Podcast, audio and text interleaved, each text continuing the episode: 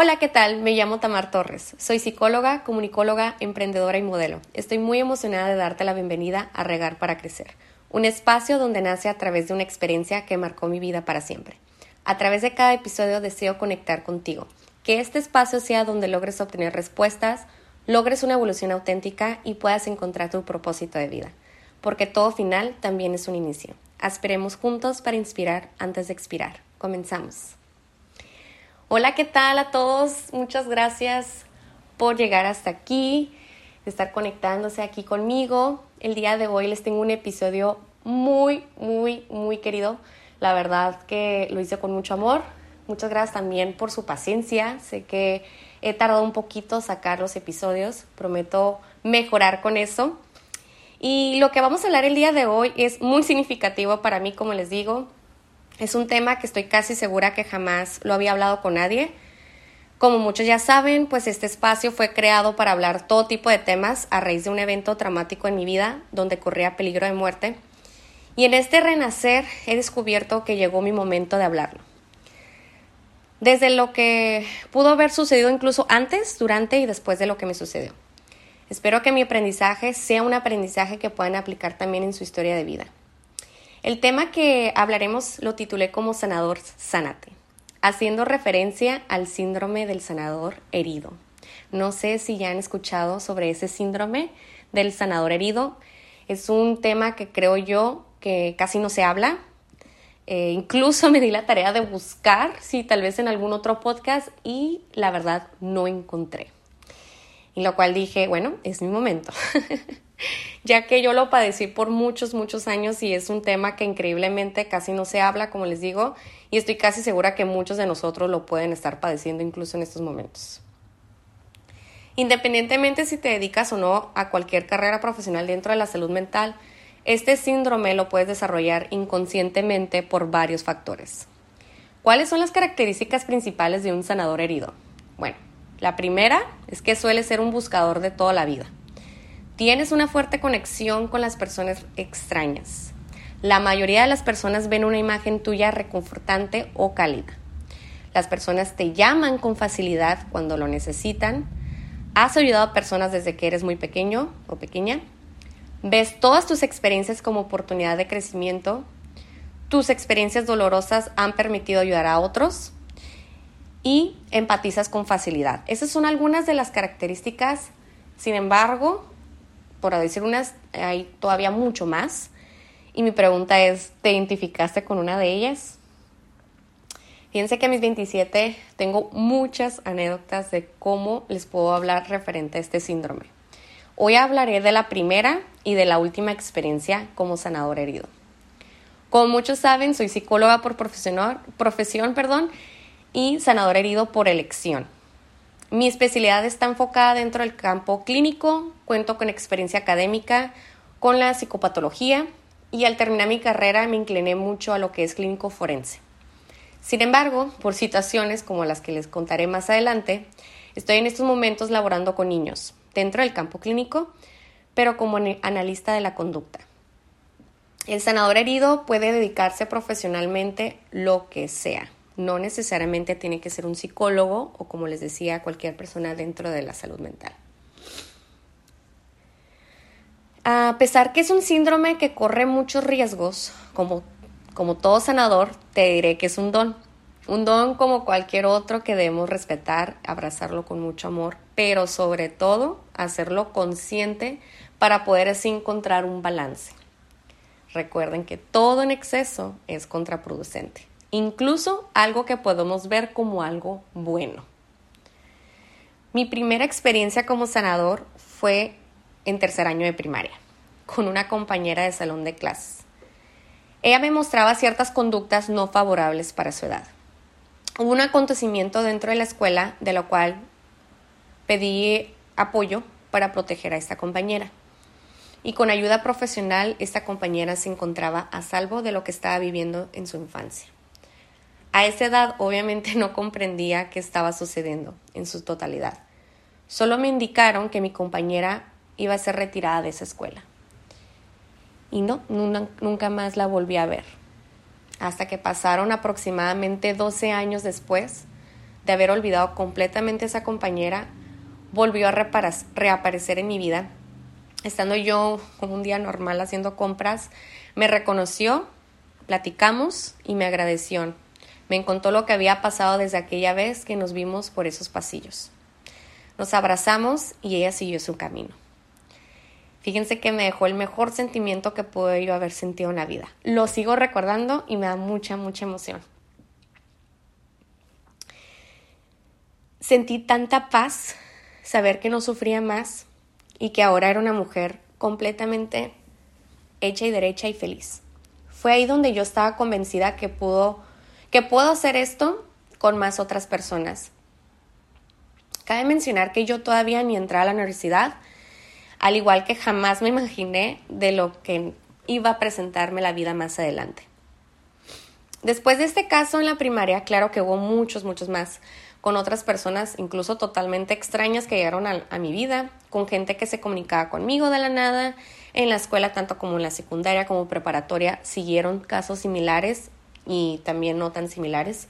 También me sucedió con amistades, incluso me ha pasado con parejas. Y así me conducí por la vida.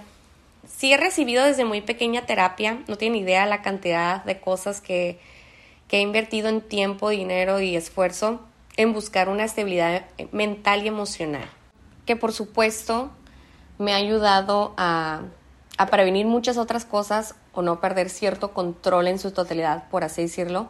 Sin embargo, el tener este don de conectar, guiar y transformar a otros, o incluso ser esas personas que cuentan con una gran variedad de títulos profesionales, no te quita de vivencias dolorosas, traumáticas o heridas, etcétera. Al contrario, por todo esto que vivimos es la manera que nos vamos a proyectar en la vida.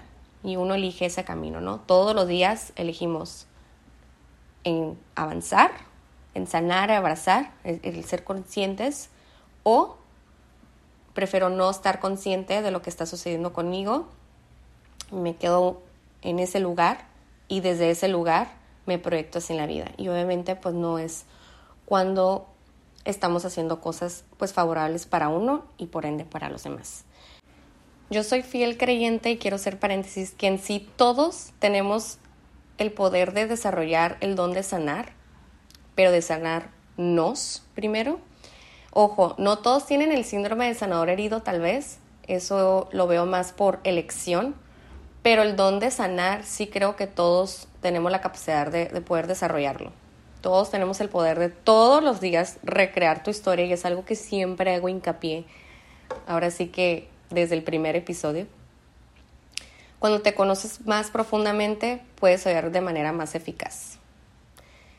En mi último caso, como sanador herido, fue de los más extremos, y siento que de lo más extremo que cualquier ser humano puede presenciar. Como les hice mención, todo en exceso es contraproducente. Es muy importante estar constantemente en conexión y creando conciencia de tus acciones, tus pensamientos y de tus palabras. Que todos esos tres puntos estén en una sintonía. Cuando existe un desequilibrio, nos vamos por un lado. Imagínense tal cual la balanza. Nos inclinamos a un mundo muy oscuro, donde puedes correr muchas veces tu vida, literal. Yo ya vi en otras ocasiones ya siendo como profesional de la salud mental, donde corría mucho riesgo y me sentía confiada. En este último caso fue con un chico totalmente extraño que llegó de la nada en la vida, esas casualidades, que venía a darme una de las grandes lecciones de vida. Empaticé de manera no sana, lo cual ahorita hablaremos de eso más adelante para diferenciar entre una empatía sana a una empatía patológica. Este individuo, como muchos otros, empieza a tener confianza extrema. Y cuando les digo extrema, es extrema. Es una confianza donde en menos de un día, menos de 24 horas, esta persona o estas personas, hablando en general, suelen ser personas que se van a abrir muy, muy, muy con, con mucha facilidad de ciertos incluso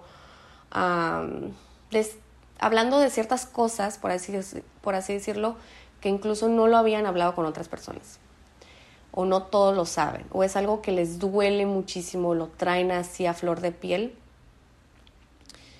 Y en ese momento, de alguna manera u otra, sienten tanta empatía que con mucha facilidad, siendo tú completamente un extraño, te lo va a platicar. Y así fue en este caso. Yo al tener ciertas habilidades em, empezamos los dos también, ¿no? A empezar a abrir muchos candados emocionales él presentaba ciertos rasgos patológicos, lo cual estaba consciente. Sin embargo, como profesional, no era algo que pensé que tenía que estar tan alerta, que eso fue uno de mis tantos errores. Todo esto pasó en días. Primero, mucho agradecimiento, ¿no? La amabilidad, por tener empatía, por no verlo como alguien extraño, eh, por no presentar miedo, por no sorprenderme, ¿no? De ciertas cosas, de tomar todo tal vez de una manera pues madura y profesional. Y al final era yo todo lo contrario, ¿no? Lo peor para este individuo al presenciar algo diferente para él. No voy a entrar mucho hincapié en este episodio específico. Más adelante hablaremos eh, de cómo identificar a, a, esta patología que ahorita les voy a mencionar, porque sí es algo que desafortunadamente, ¿no? Y curiosamente, se han acercado muchas personas y les digo, algo, volvemos a lo mismo, ¿no? Con el, con el sanador. Algo estoy proyectando allá afuera que si tú atraes esas personas. Entonces, eh, sí es un tema que lo vamos a hablar más adelante, cómo prevenir a no tener, a no caer en situaciones o en relaciones con personas que, que él tiene en este caso, ¿no? En la vida real, este individuo como existen millones, en verdad, es, un, es, una, es una patología muy, muy, muy, este, muy común, desafortunadamente. Em, pero bueno, regresando al tema. Em, cuando yo decido dejar de tener el control, ¿no? De ayudar a, a esta persona o estar para, para, esta persona, las cosas empiezan a salirse del control, obviamente y como les digo, su vida se pone en riesgo, ¿no? Mi mensaje de hoy es, hoy y siempre, sea sanador profesionalmente o no, todas las situaciones que la vida nos pone con personas heridas, recuerden que todo tiene un límite. No somos dioses, no somos magos, ni tenemos una varita mágica donde tenemos el poder superior a lo que sea de cambiar por completo la infelicidad, infelicidad de alguien más. No solo en estas situaciones que llegó a un extremo, desde antes, en verdad, sino en todas donde la vida te pone a alguien herido, siempre es importante recordar que la vida de uno va por delante de los demás. Y no, no estamos siendo egoístas, mucho menos estamos siendo menos empáticos, al contrario, nos hace responsables y conscientes. Sanador, sánate. El sanador herido con la empatía. Hoy vamos a hablar de eso. Pues como muchos sabemos, la empatía o la empatía sana es aquella que nos ayuda a conectar con otras personas, nos permite observar las emociones ajenas y resonar con ellas, pero al mismo tiempo seguimos en contacto con nosotros mismos. Sabemos que esas emociones no nos pertenecen que son un reflejo de lo que siente la otra persona. En cambio, lo que es la empatía patológica, de la cual hablaba con el segundo ejemplo, eh, son, son aquellas que es una conexión emocional que realizamos con otra persona donde las emociones ajenas nos absorben en su totalidad, llegando al sentir exactamente la misma emoción que la otra persona.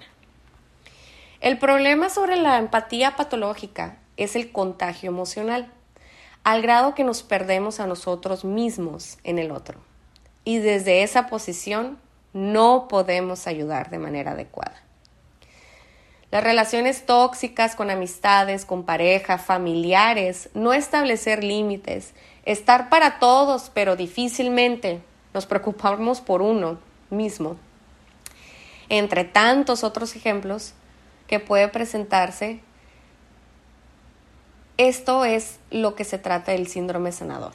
No les pasa que nos aferramos a una expectativa que nosotros mismos creamos en nuestra mente. Porque usualmente, ¿qué pasa? Al principio nada de esto se presentaba, ni mucho menos tenías en cuenta que podía pasar. ¿De acuerdo? Muchas otras ocasiones tal vez pudiste superarlas o no pasaron nada tan extremo o tan traumático o eso lo que tú creíste y vamos así por la vida. Y cuando pasa ciertas situaciones como la que me pasó a mí, desafortunadamente es cuando dices, ah, sí es cierto. Yo espero que, que, que este episodio les ayude a prevenir o que se salgan hoy mismo si estás en una situación como esta. Cuando trabajamos desde la lástima, movilizamos nuestros recursos para ayudar a otros, pero lo hacemos desde el miedo y el temor a que podamos sufrir tanto como el otro. Nos paraliza y desde ese modo ayudamos un poco a la desesperada, queriendo ahogar el sufrimiento porque si logramos que el otro no sufra, ¿qué pasa? Pues yo también elimino mi malestar. Cuando actuamos desde la compasión, ayudamos desde nuestro amor. En esta situación no existe el miedo, porque nuestra empatía ha sido sana y hemos aprendido a mantener la distancia emocional. Los profesionales de la salud tenemos heridas emocionales basadas en lo que hemos vivido y ciertos pacientes o situaciones pueden desencadenar una reapertura de esa herida que solemos esconder y que incluso en ocasiones ni siquiera la conocemos. Esta reapertura de la herida emocional se produce por nuestra empatía, porque al conectar con el dolor ajeno, nuestros propios sufrimientos vuelven a la vida, como si hubieran estado dormidos y de la nada se empiezan a despertar. La idea del sanador herido guardará una gran lección, así como la cual yo me llevé y que literal en mis cicatrices me las llevaré por siempre. Lo aprendido en estas experiencias que nos hirieron es lo que nos permite ayudar a mejor, a mejor, ayudar mejor a otras personas. De modo que el arte de sanar a otros implica no solo nuestra mente, sino a todo nuestro ser. La vida ejemplifica perfectamente cómo es aprender y compartir. Y que aquí todo, y es aquí, mejor dicho, que todo lo que, eh, el, el por qué no este podcast.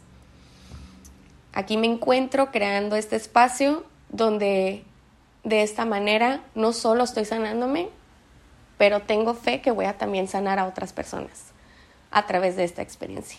Tal vez no vamos a vivir exactamente lo mismo, pero no estamos extensos a que nos suceden ciertas cosas similares. Y aquí la diferencia que va a marcar es cómo tú, que me estás escuchando en esos momentos, vas a actuar. Que no repitas tal vez los mismos errores que yo, que yo cometí. Siendo profesional o no. Porque al final del día todos somos iguales, todos somos seres humanos. Y bueno, gracias por llegar hasta aquí aquí voy a finalizar lo que es el episodio 3 de Sanador Sánate. Em, y pues muchas gracias, la verdad, vuelvo a repetir, muchas, muchas gracias por, por confiar en este espacio, por la paciencia y sobre todo por la motivación. Em, como pueden ver, me tardé un poquito en sacar el tercero, no necesariamente por el tema, han sido días muy difíciles para mí. Em, estoy ahorita y más adelante tal vez podré platicarles un poco, pero siguen sucediendo ciertas cosas que necesito yo eh, enfocarme y más que nada mentalizarme cuerpo, mente y alma para poder continuar y poder tomar la mejor decisión. Este, y bueno, es parte de, es parte del show. Eh, este podcast, pues, pues es, es este tipo de podcast, o sea, vamos a hablar de vivencias dolorosas y no podemos tampoco maquillar algo, ¿no? Yo no quiero darles eh, una idea errónea, un estilo de vida errónea eh, o como yo me conduzco en la vida. Es lo que es, esta soy yo y trato de, de todo lo que yo hablo o lo que quiero comunicar y trascender de la manera más eh, orgánica y la más pura y, y con mucha humildad. Y bueno, pues nada, muchísimas gracias por llegar hasta aquí. Recuerden que aprender sus eh, notificaciones en Spotify para estar atenta en los próximos episodios. Muchísimas gracias y espero que tengan un excelente día.